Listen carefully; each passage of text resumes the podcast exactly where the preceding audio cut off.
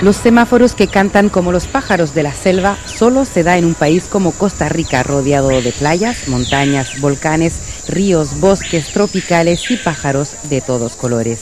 Un país que decidió hacer de sus riquezas medioambientales su principal fuente de ingreso. ¿En qué pensamos cuando escuchamos la palabra turismo? En la ola que acaricia la arena blanca, en el estruendo de una catarata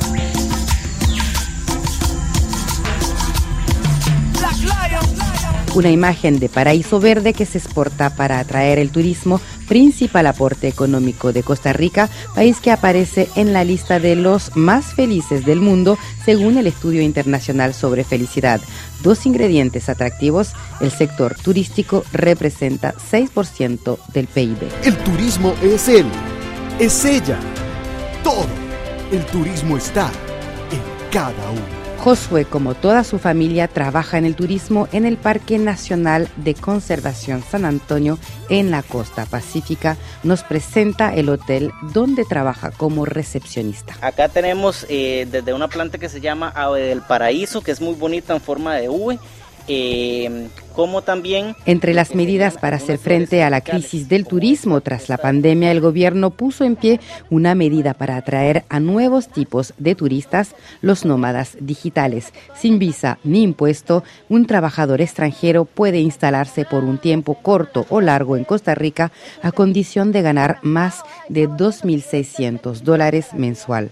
Nuevos turistas, trabajadores y consumidores. Esto ha contribuido a un repunte significativo del sector tras la crisis sanitaria.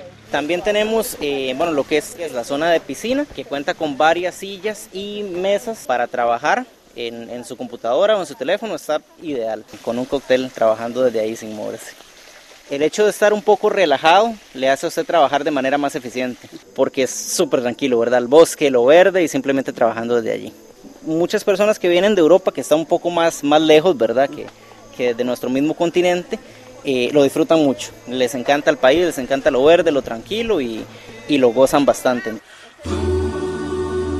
Soy Tico Nenangue, Costa Rica. Costa Rica se alza como uno de los mejores destinos en el mundo para vivir grandes experiencias naturales. Sin embargo, para Carlos Marín de la Cámara de Turismo de la región de Santos, hay algunas nubes en la postal representada. O sea, las iniciativas que tenemos como país son, son buenas a nivel, a nivel verde, ¿verdad? Por decirlo así, a nivel cambio eh, tenemos buenas propuestas, tenemos muchos parques nacionales, tenemos un porcentaje amplio de zonas protegidas a nivel nacional, pero también tenemos eh, cosas que, están fallando ahí, ¿verdad? Como el tema de, gobierno, el tema de, poder aplicar la ley como tiene que ser realmente, ¿verdad? Que, que tal vez seguimos siendo verdes, pero no nos permite avanzar como nosotros desearíamos. Sabemos que a nivel internacional nos vendemos como un país verde, porque así lo somos, ¿verdad? Por supuesto. Pero no, todo, no todas las personas están dentro de la misma línea. No todos están en la misma línea significa que los intereses no son los mismos en todos los sectores. Para algunos las políticas medioambientales no son suficientes para proteger la biodiversidad. El turismo se debe acompañar de conciencia ecológica y las energías verdes deberían poder llegar a las poblaciones más pobres, los olvidados del turismo. Débora Portillo, benévola, nos llevó en bus al barrio popular La Carpio en San José para ver si allí también el bienestar verde llega. Sí, estamos en una de las, entre comillas, de las peores zonas de San José, por supuesto. Eh, las paradas se, se ponen en estos espacios de manera cabalística, por decirlo así. Entonces es malos olores, mucha indigencia, la indigencia no para de crecer en este país. Vemos la basura, eh, no, no hay dónde ponerla, no hay una cultura de reciclaje, de rechazar, de reutilizar. Esto lo hace Carpio desde siempre, por necesidad, pero al final es un gran ejemplo de sobrevivencia.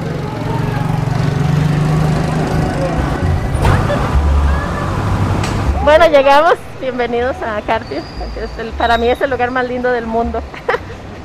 Las casas están hechas de reciclaje, ese material que, pues, que la burguesía bota y tira y da por descartado. y en Carpio termina siendo un hogar. Adiós. Estamos al lado de un río y de la más grande planta de agua de toda Centroamérica. La gente acá está sin agua. De entre 10 y 15 días de no tener agua. Es muy humillante tener la mejor planta procesadora de agua de Centroamérica y saber que esa agua, bueno, posiblemente al 1% no le va a faltar ni una gota. Aquí hay niños, mujeres, pero tienen 15 días de no tener agua. ¡Macha! ¡Machita! Lavate bien la cara, mujer. Ponga el agua para el café. Y no hay agua. ¡Ay, no hay agua! ¡Qué madre! Stephanie, vecina de la Carpio. Ay, el agua es una problemática aquí en todo Carpio. Hubo más de tres semanas que no hubo agua, pero agua de, de nada aquí. Se estuvo levantando una, dos de la mañana a llenar este balde de agua donde una vecina que nos daba este lo volvieron a arreglar y duró una semana y otra vez estamos en la misma. Débora Portilla visita constantemente el barrio La Carpio. Pudo observar que aquí no llegan las medidas del gobierno para desarrollar las energías verdes o el reciclaje de la basura. Al contrario, no llega el Estado aquí, pero la educación y la organización hizo que esta población llegó a ser verde pero de manera independiente, aunque el problema del agua no se puede resolver sin la intervención de las autoridades. Bueno, es que el asunto es que Carpio es un filtro, es un filtro humano, no es apto para cardíacos.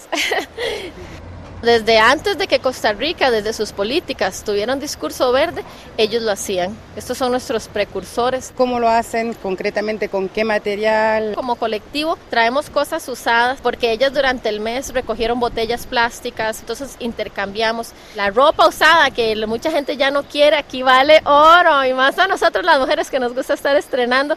Entonces hacemos un intercambio y esas botellas se las entregamos a otras chicas que por ejemplo tienen animales y entonces venden las botellas recicladas y con eso compran alimento de perro, de gato, para las gallinas. El sistema no sabe cuando los repudia y los excluye que están creando unas mentes maestras.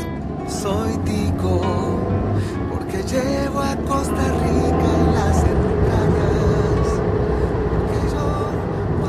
Desde la Carpio San José nos vamos hacia la costa del Caribe, algunos kilómetros antes está la ciudad de Guásimo, región conocida por haber sido invadida por las plantaciones de piña, un monocultivo del principal producto de exportación de Costa Rica, la piña, con ventas al exterior de alrededor de 900 millones de dólares. La mitad está destinada a Estados Unidos, 44% a la Unión Europea. Erlinda Quesada, líder comunitaria en la perla de Guásimo, en el Caribe Norte. Esta zona del Caribe Norte son tres cantones que han sido totalmente invadidos por los monocultivos. Es un tipo de producción muy agresivo. Eh, entre ellos, una de las afectaciones más graves que tiene es la deforestación, la contaminación de aguas. Y ya llevamos 22 años de tener este sistema de producción y ya nuestros suelos ya no soportan. Incluso hay un problema muy serio porque se van acercando más a las comunidades. Desplaza también a los pequeños productores, ya que no pueden mantener sus terrenos cerca de una plantación de piña porque se les contaminan los productos, se contamina los que tienen ganado, las vacas tienen que tomar agua contaminada o además desarrolla un tipo de mosca que se chupa la sangre del ganado. Entonces es todo un caos con los pequeños productores y productoras de esta zona. Si bien es cierto, es muy rica la piña, muy deliciosa y se ve muy hermosa cuando llega a las mesas de los consumidores, pero sí es un precio muy alto lo que estamos pagando las costarricenses y los costarricenses por este tipo de producción.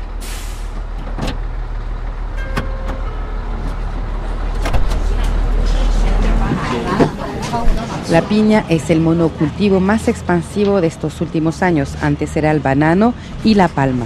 De regreso a San José en el bus que atraviesa la zona central, los bosques nativos dejaron lugar a hectáreas y hectáreas de plantaciones de palma. Impresionante paisajes que descubrimos con Miguel, que desde el bus nos explica cómo su país va cambiando.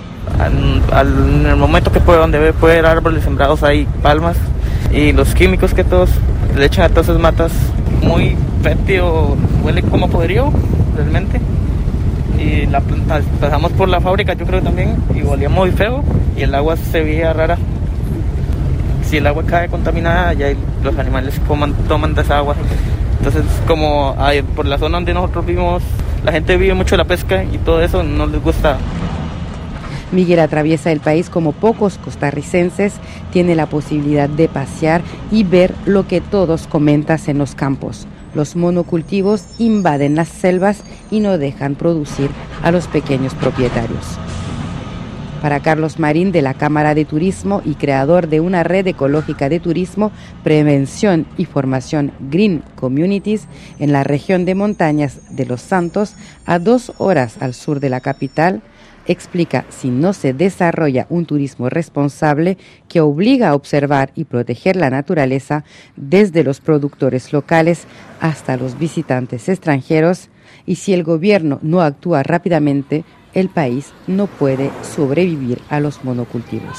La zona se encuentra hacia el sur de San José, aproximadamente hora y media San José, siguiendo la Interamericana Sur y serían las partes altas de San José, lo que es la, zona cafetalera, por decirlo así.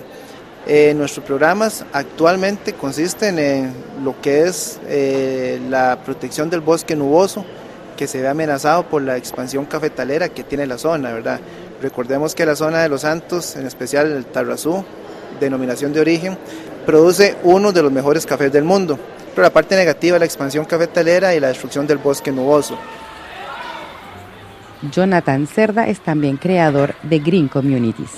Parece mentira, pero todos los años hay una quema. Cuando hay una quema, usted ve que hay una hectárea menos de bosque que se transformó en café, como mágicamente al siguiente año, ¿verdad? Entonces, las instituciones del Estado lo ven pero al final eh, no dicen nada. O sea, ellos dicen, van hacen el reporte, pero nunca pasa nada y nunca hay alguien a cargo de eso, ¿verdad?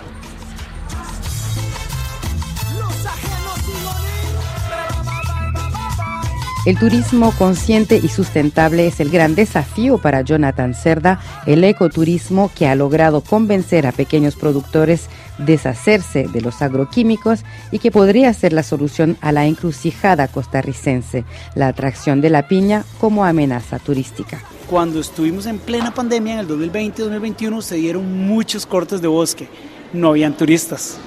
¿Lo ves? Entonces hizo un impacto negativo el no tener turismo. Cuando usted, ahora que está repuntando el turismo, usted ve otra vez que hay como un cierto, un cierto rezago.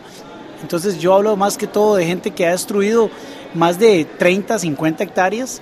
Al haber 3 millones de turistas dando vueltas por ahí, usted ve la cantidad de proyectitos pequeños de las micro, pequeñas empresas de turismo rural que van creciendo y creciendo y eso va a hacer que se proteja el bosque. Porque si no, aquí lo que hacen es volar sierra a todo, sembrar café, banano, piña, palma y chao bosques. Entonces al final el trabajo no es tan del gobierno, sino es, es, es un trabajo conjunto, que si lo descuidamos, sí lo perdemos, para que muy poquitos ganen versus lo que podemos ganar como sociedad si protegemos nuestros bosques.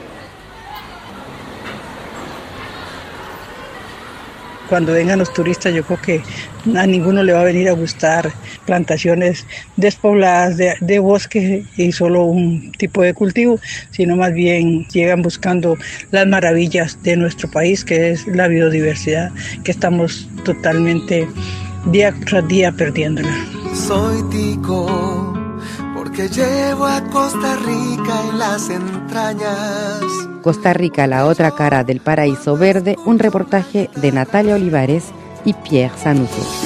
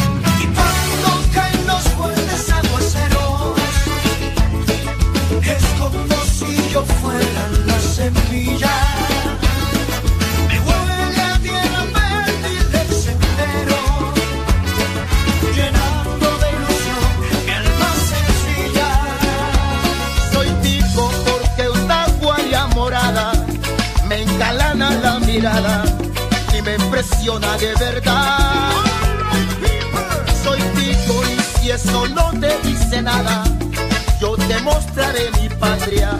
Dame la oportunidad. Soy rico, pura naturaleza, playas, volcanes y mucha belleza. Rico, estoy bendecido, mi gente es amable, mi pueblo es querido. Tierra fértil que te inspira, aire puro es lo que se respira. Flora y fauna muy colorida, soy tico y por eso soy pura vida. Soy tico porque amo la patria mía. De noche y de día parrandeamos con